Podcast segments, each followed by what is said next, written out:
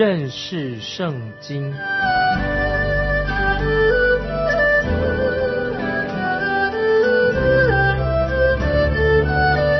认识上帝的话，把上帝的话带到全世界。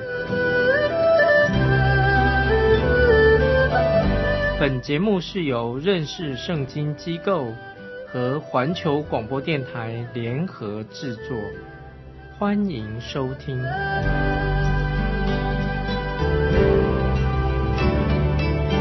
亲爱的听众朋友，你好，欢迎收听认识圣经，我是麦基牧师。我们要来看诗篇旧约诗篇第二篇。第七节这样说：受高者说，我要传圣旨。耶和华对我说：“你是我的儿子，我今日生你。”我们要来讲解这一节经文的意思。我们看见天上的父坐在他右边的，就是我们救主耶稣基督。这个时候，神的儿子开始要说话了，说什么呢？他说。我要传圣旨。凡是我们读圣经的人，读旧约圣经、读新约圣经，我们都知道，主耶稣他乃是要遵行天父所有的旨意。所以诗篇第二篇第七节就是这样说：受高者说，我要传圣旨。耶和华对我说：“你是我的儿子，我今日生你。”这节经文也常常被。啊，某一个异端，基督教的异端，常常引用这一节经文。我很希望听众朋友，我们能明白这一节经文真正的意思到底是什么。因为有一个异端，就是引用这段的经文。如果他们愿意很仔细的来好好的读新约圣经，也我们求圣灵来感动我们。啊，让我们能够明白圣经的真理，让我们也明白这节经文不是论到有关于主耶稣要降生来到世界的这件事情。这节经文到底讲什么呢？这节经文是使徒保罗在比西底的安提亚讲道的时候，保罗就引用诗篇第二篇啊七节这个经文。那么保罗引用的时候。这是一一篇非常重要的信息，重要的讲道。保罗特别是提到，不是耶稣基督的降生，乃是讲到耶稣基督，他是一位复活的主。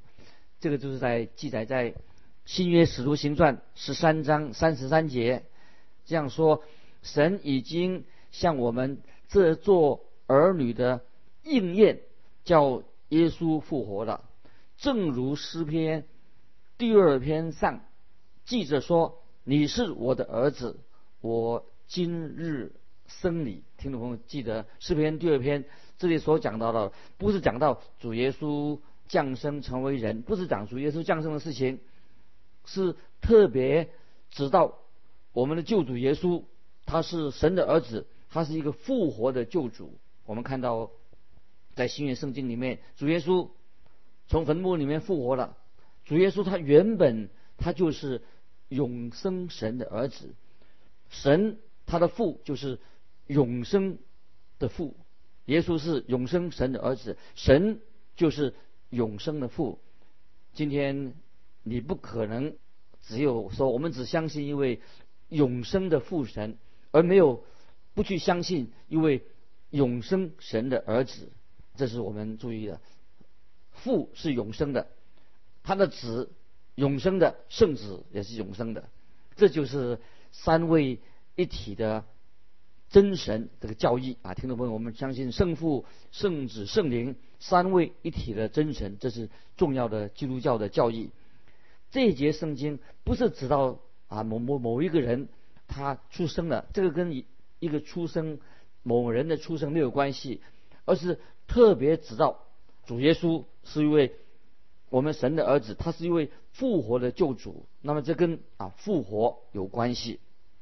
今天听众朋友，我们要啊很诚心诚意的，我们要也是在神面前，我们要用时间，我们能够清楚的看到新约圣经对于主耶稣的教导非常清楚，耶稣基督他不是一个普通的人，他不是被造的，他本来他就是他有永生，他是永生神的儿子，他是神，他成为了人，他道成肉身，他是神的儿子。所以诗篇第二篇第七节很清楚的说明，耶稣他是神的儿子，他是道成肉身，他本来自己他就是神啊，这个很清楚的。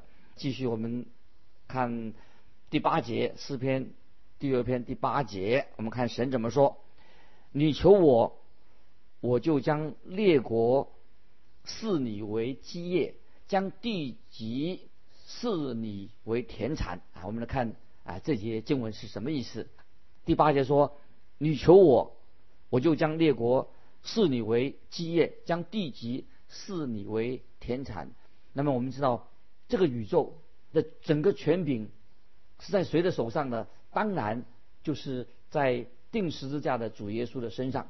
所有的权柄，天上地下所有的权柄，都是集中在为我们定十字架这位主耶稣的手上。主耶稣将要。统治万有，这节经文就是诗篇第八节二章八节。有时候有人把它在教会差派宣教士去传道的时候，他们就引用这个经文。我好曾经参加过好多次啊，有一关于去到不同的地方去宣教、去传福音的讲道的信息，他们都引用这一节经文。其实这节经文不是。用作去宣教啊，比如派弟兄姊妹到国外去宣教。这节经文不是指那个宣教的施工，因为这节经文跟去海外宣教、去到别的地方宣教没有直接的关系。接下来我们看，注意第九节诗篇第二篇第九节怎么说？你必用铁杖打破他们，你必将他们如同窑匠的瓦器。摔碎，听众朋友，我们要好好的啊默想啊这节经文什么意思？你必用铁杖打破他们，你必用将他们如同窑匠的瓦器摔碎。这是我听众朋友，你读这节经文的时候，有没有觉得这节经文是讲到神恩惠的福音，讲到啊耶稣基督的慈爱，讲到神的恩惠？这些经文没有说到这件事情，这些经文说的很清楚，说到。主耶稣他再来，不是讲到主耶稣降生的事情。这一节经文是讲到关于主耶稣他已经复活的救主从天上再来。耶稣再来的时候，从天上再来的时候要做什么呢？就是要审判世人。主耶稣从来没有要你要我为他的神神格的身份啊来辩护。因为主耶稣他是救世主，他要来也要来审判这个世界，所以很清楚的，主耶稣再来的时候就要审判世人。主耶稣不需要你我为他辩护啊，他他要来啊，他来要做些什么，做什么事情啊？耶稣不要我们去替他辩解。主耶稣说，当他再来的时候，他来到这个地上的时候，他就要平息。一切的邪恶跟暴乱，主耶稣他用铁杖打破他们。听众朋友，这个就是要你很明白，这是主耶稣他所说的话，他就必然要应验成就他所说的话。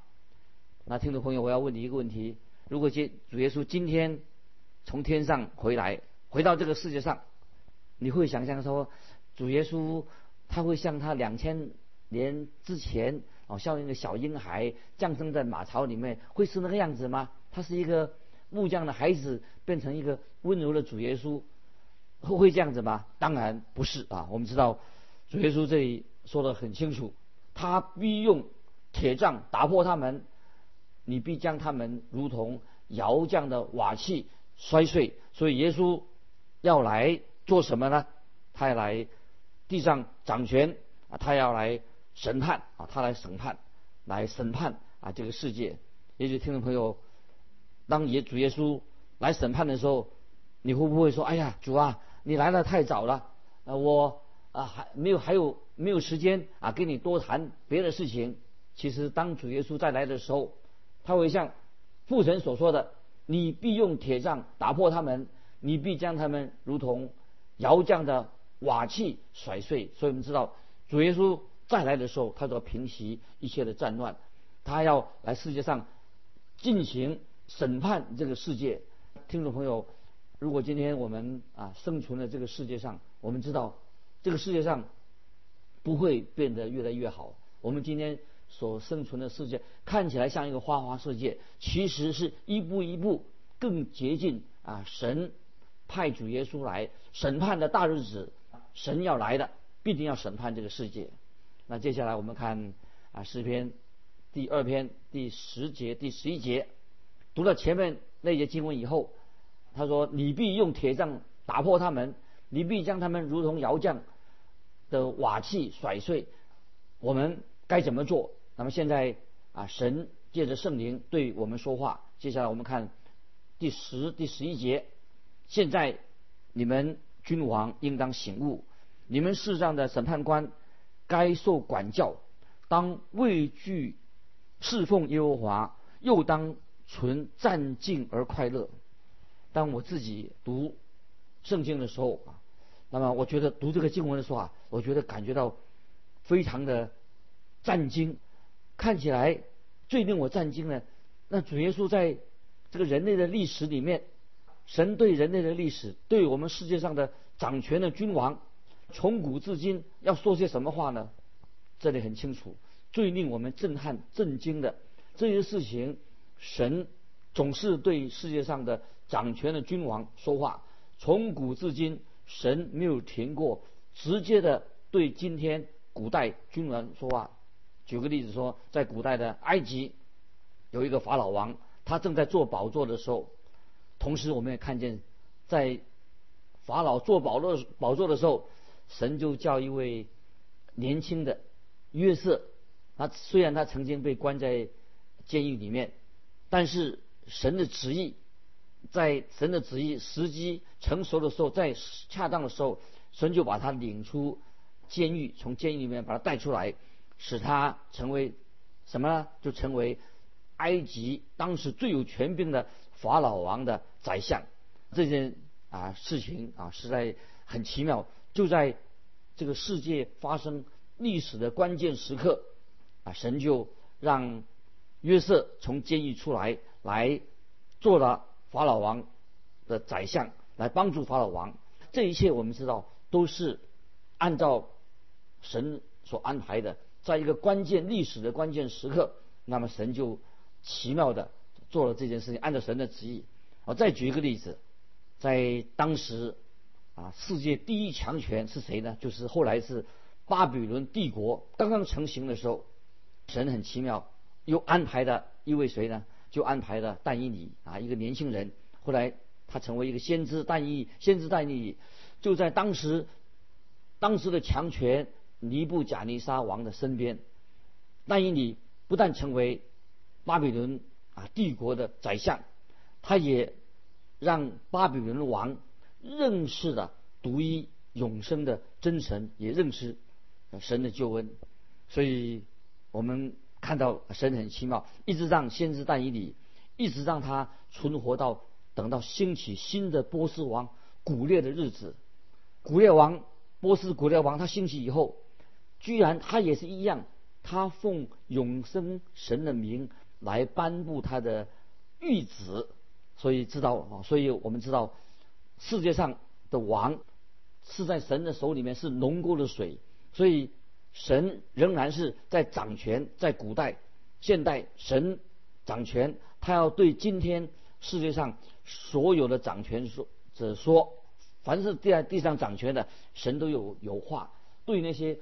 居高位的人说话，说什么话呢？就是神的圣灵今天也仍然对过去的、现在的、将来的掌权者神说话。神的圣灵对他们说什么话呢？叫他们当存畏惧侍奉耶和华，又当存战静而快乐。这是神的旨意。要当代、以前、现在当权者，他们要当存畏惧。侍奉耶和华，又当存战静而快乐。接下来啊，我们看神的旨意又说的更清楚了。怎么说呢？我们看诗篇第二篇的十二节：当以嘴亲子，恐怕他发怒，你们便在道中灭亡，因为他的怒气快要发作。凡投靠他的都是有福的。听众朋友啊，这节经文是什么意思呢？当以嘴亲子，恐怕他发怒，你们便在道中灭亡，因为他的怒气快要发作。凡投靠他的都是有福的。感谢神。曾经有一位我的老师啊，在上课的时候，他就说：“以嘴亲子啊，这句话什么意思啊？”他说：“这个就是旧约时代神的救恩，以嘴亲子，就是对旧约时代的人说啊，神的救恩要他们以嘴亲子，所以救恩临到旧约这些君王。在新约呢，以嘴亲子，在新约怎么说呢？在新约的意思就是说什么呢？就是等于是说。”当信主耶稣，你和你全家就必得救。这是使徒行传啊十六章三十一节。所以在旧约诗篇里面说，你们要以嘴亲子；在新约，意思就是用新约是这说法，就是当信主耶稣，你就必啊全家，你和全家都必得救。听众朋友，你还记得在新约圣经里面谁亲了耶稣的嘴吗？也许听众朋友，你可以记得，这个人就是犹大。当犹大亲了耶稣的嘴之后，那么耶稣对犹大说什么呢？那么曾经有些教会曾经常常在争论关于神的预定论啊，关于神的拣选这类的问题，不断在教会里面啊争辩了很久，争啊争辩不休。他们认为啊犹大出卖的主耶稣，犹卖犹大。出卖了主耶稣，他这种行为，他是身不由己的，因为神早已预定他这样做了，所以他们就争辩这个事情。那么犹大他这样做，他有罪还是没有罪？他是不得已这样做的。啊，其实他们就是说，既然神已经早已经预定他这样做的，那怎么办呢？你看，听众朋友啊，这些问题不是我们要去回答的。关于神的预定、争论不休的这些预定论这些问题，那么我要。听众朋友，我们该怎么回答这些问题呢？其实，啊，让这些神学家他们去争论吧。你我，我们就是基督徒，你我也许就是一个传道人。我们对神的真理，我们其实知道的很有限。不要去特别去争论这些神学家啊，争论这些议论这些问题。那么，当我啊听到这些神学家啊讨论的关于犹大他到底他卖主，那么是既然是预定的，他就是没有罪呀。那我听他们讲完了他们的说法之后啊，我就觉得他们的说法哈，其实对我们没有什么帮助。其实这个根本是没有答案的。我们最重要的听众朋友，关于神预定论的问题，关于神拣选的问题，不要去争辩这个问题。我认为我们应当该怎么做呢？我们圣经怎么说，我们就怎么听。那么我们听圣经上怎么教导我们，比听那些神学家们。来去争辩这些问题来的重要的多，所以听众朋友，如果遇到这些神学上争辩的问题的话，我们要回到圣经，看圣经怎么教导我们的，不要花很多时间做这些争辩不休的事情。那么我们怎么解释？我们看得很清楚，在犹大这个人背叛主耶稣这个事件当中，我们看到后来犹大就带领群众去逮捕在克西马的园的主耶稣，主耶稣说。我与谁亲嘴，谁就是他。那么后来我们看见犹大果然来到主耶稣的面前，与主耶稣亲嘴的。听众朋友，请注意，主耶稣对他的说了什么话吗？那么看我们马太福音二十六章五十节这样说：主耶稣对他说，就对犹大说：“朋友，你来要做的事就做吧。”听众朋友，为什么主耶稣要这样说呢？难道他不知道？犹大与他亲嘴的原因吗？就要出卖他吗？主耶稣当然知道。主耶稣为什么称犹大为朋友呢？那么耶稣的意思到底目的在哪里呢？我认为主耶稣的意思，他对犹大说：“犹大呀，我刚刚与你亲嘴的，乃是应验了旧约的预言，并且我要回答那些呃所有神学家们啊起了不必要的争论。”主耶稣继续对犹大，我想是这样说：犹大，你是一个自由人，你可以悔改，归向我，你可以把你背叛的亲吻，你亲我的嘴本来是要背叛我，你可以投靠我，你可以信靠我，因为你是一个自由的人。感谢神，神的圣灵在我们的心里面，他要我们做什么呢？听众朋友，神的圣灵在我们心里面要对你说，以嘴亲子，要你听众朋友，你当信主耶稣，你就必得救，这是最重要的。亲爱的听众朋友，今天神的圣灵也透过圣经对我们众人说话，对全人人说话，当以嘴亲子，免得失去了最好的机会。当信主耶稣，你和你全家。都必得救，感谢神！我们知道有一天主耶稣审判的主有一天会再来，他在这个地上会建立他的王国，他会统治全世界，他会除去一切抵挡背叛他的势力。感谢神！那个时候主耶稣要亲自的把和平、把合一带到这个世界上来，这是我们基督徒的啊信心的盼望。好多年以前啊，我刚刚担任。呃，牧师的时候，我要举一个小的例子啊。然后有一位教堂的会友，他邀请我去去听交响乐，交响乐的演奏，位置很前面，听得很清楚。当然啊，虽然我自己啊不喜欢音乐啊，不太懂音乐，对音乐是一窍不通的，我也不会唱歌。可是那天晚上哦，他们很诚意的邀请我，所以我就去听这个交响乐团的演奏。那我当时以为说，哎，我因为我不懂音乐，也许会很无聊。但是我还是出席参加的，因为他们既然有诚意邀请我的话，那么我要很诚意的去参加，所以我跟着去了。因为我从来没有经历过这样的一个奇妙的一个音乐会，我很那天晚上我非常的感动。我要告诉听众朋友我的经历。当我进到这个音乐演奏大厅的时候，我就坐坐在那里，一会儿看到那些演奏的人呢，就从舞台。两边，他们就慢慢的出场了，他们就各就各位，走到自己所熟的这个乐器的旁边，他们做什么呢？就开始调音。大提琴手他都提，他都提他那个调那个大提琴啊的声音，小提琴手就提起调那个小提琴的声音啊，调他们调声音的声音呢，其实都很难听，非常听起来听来听去他们的试音呢，那个声音呢叽叽喳喳的，还有喇叭手都调那个喇叭的。调音，这个时候听到所听到的什么，就一片的噪音，听起来好像非常的混乱。